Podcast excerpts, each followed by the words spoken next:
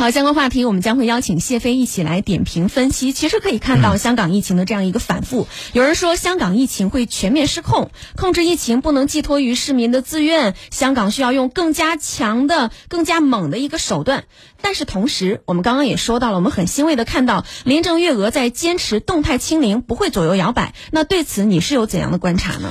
呃，应该说呢，香港的封关呢，到目前为止两年了。呃，这个两年之前呢，基本上也就是大概这个时候，二月的几号哈，呃，大概这个时候的这个开始进行封关。所以我说这个两年时间了，两年时间不容易。那么我依稀记得在两年前的时候，那么当时呢是内地先开始有这个疫情的这么一开始。起来，起来以后呢，香港那边呢是当时是为了防止内地的一些疫情传染到这个香港，然后呢开始进行封关。那么封关的时候，大概是也是从二月二月初就开始执行这这么一个封关。封关什么意思呢？就是说，呃，如果是这个香港去到内地是可以去的，但是内地来到香港呢是不能来。呃，如果你要想来，那么进到香港以后呢，就要进行强制隔离。那么因为时间很长嘛，很多人担任不起，于是呢，那个时候在香港的这个入境口岸那个地方。呼乌乌泱泱的这个人非常多，人潮汹涌。为什么呢？相当多的香港居民他要入境，因为他们就觉得说，我再不入境，可能就被封到外边；要再回家的话，就要回家被隔离很长时间嘛。当时我不知道香港那个地方是不是执行的是按照十四天来执行啊，所以认为时间很长。所以呢，后来是几个这个通关的港口呢，给这个停了以后呢，留了一个地方，留了一个地方以后，那这个地方就基本上排长队，然后很多人就要赶着要回这个香港。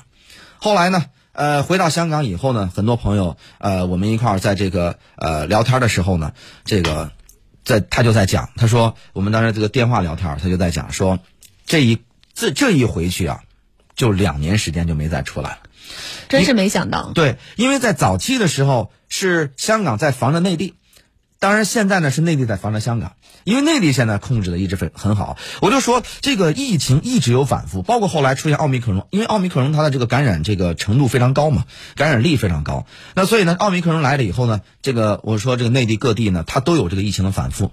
但是你看发现没有？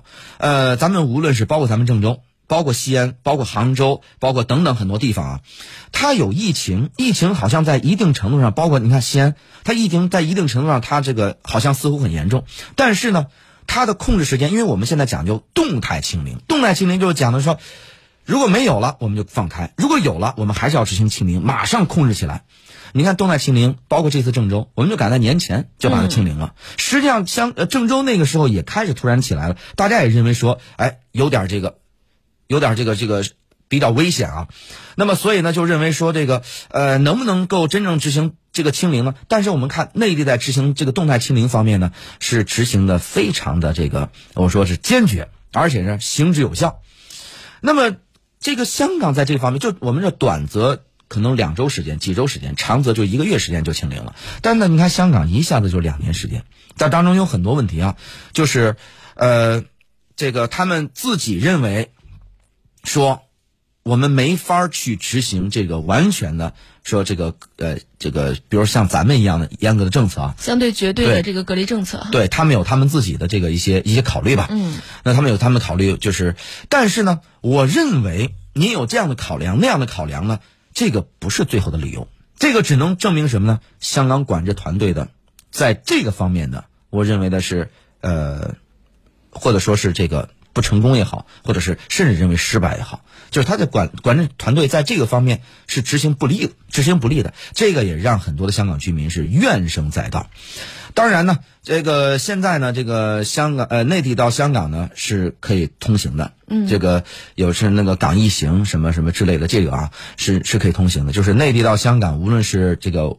呃，内地的人到香港，还是香港本地的人回香港，是都可以的。但是像香港的人出来，是是是是不大行啊。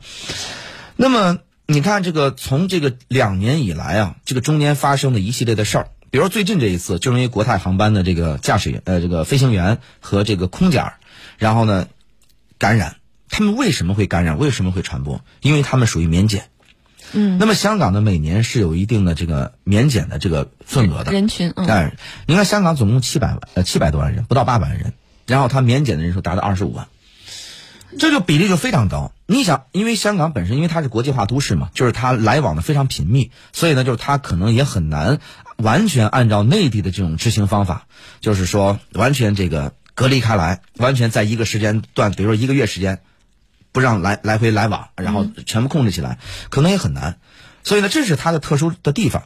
但是呢，他在坚持他的一些政策的时候，因为它是国际化都市，在坚持这些东西的时候呢，呃，给了二十五万的这么一个免检的名额。那么恰恰问题就是出在二十五万的免检的名额当中。这次又是如此，就是永远在这个呃，我们说是这个呃一块石头前绊倒两次，一个这个沟里这个跌倒两次。那么我们必须要坚持动态清零这个防疫政策。那么香港已经封关两年，这已经表明香港的防疫政策是失败的。主要体现在香港政府到底是想把香港带到怎样一条路？究竟是要和内地接轨，还是要和国际接轨？香港政府在这个问题上一定要有明确的态度。如果是想和内地接轨，必须要按照内地的标准，否则的话，那就就是那不通关就不通关，对吧？另一方面，香港需要由内地的医学专家来指导进行抗疫工作，才能够实现和内地之间的通关。港府呢，现在存在重大的误区，比如说，他一直考虑居家隔离，但居家隔离已经证明是个绝对错误，居家隔离将会导致居家传染。再比如，有些东西并不是通过强制的方式，而是自愿的方式，等等。比如说，他这个登记措施，每个人用手机上下一个类似的 app，然后登记。那么很多人就不愿意登记，觉得说你这是侵犯我的隐私了。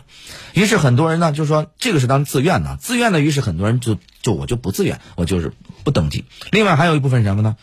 我干脆买一些类似老年手机的这种手机，嗯，来来进行，就是你跟我本身的生活是完全完全两回事儿。平常我可能都不用这个手机，嗯，所以呢，你说。即使拿这个手机登记，他的信息跟你本人的真实信息有多大关系呢？又没有多大关系。所以我觉得，在目前这种状态下，要想把强制检测加入到整个的立法的法规的规范当中，要修改卫生条例，这个才是最核心的问题。另外呢，如果不进行长时间的围检围封，是不可能找到漏网之鱼的。现在呢，这个香港有很多地方围检围封一天两天，然后就解封了。新型病毒有潜伏期，假阴性也比较多，这样呢是没有办法找到。所以，如果把什么事情都寄托于香港市民的自觉自愿，香港疫情是没有办法控制的，这才是最核心的问题。所以呢，港府应该本着对生命高度负责的态度，通过动态清零的方式啊，向内地不断取经，这样才能够让香港疫情得到控制。在这个问题上，不容有丝毫的侥幸。张倩。好了，感谢谢飞的点评和分析。那么广告之后呢，我们将会关注到的是中阿联合声明到底动了谁的奶酪？广告之后，我们继续回来。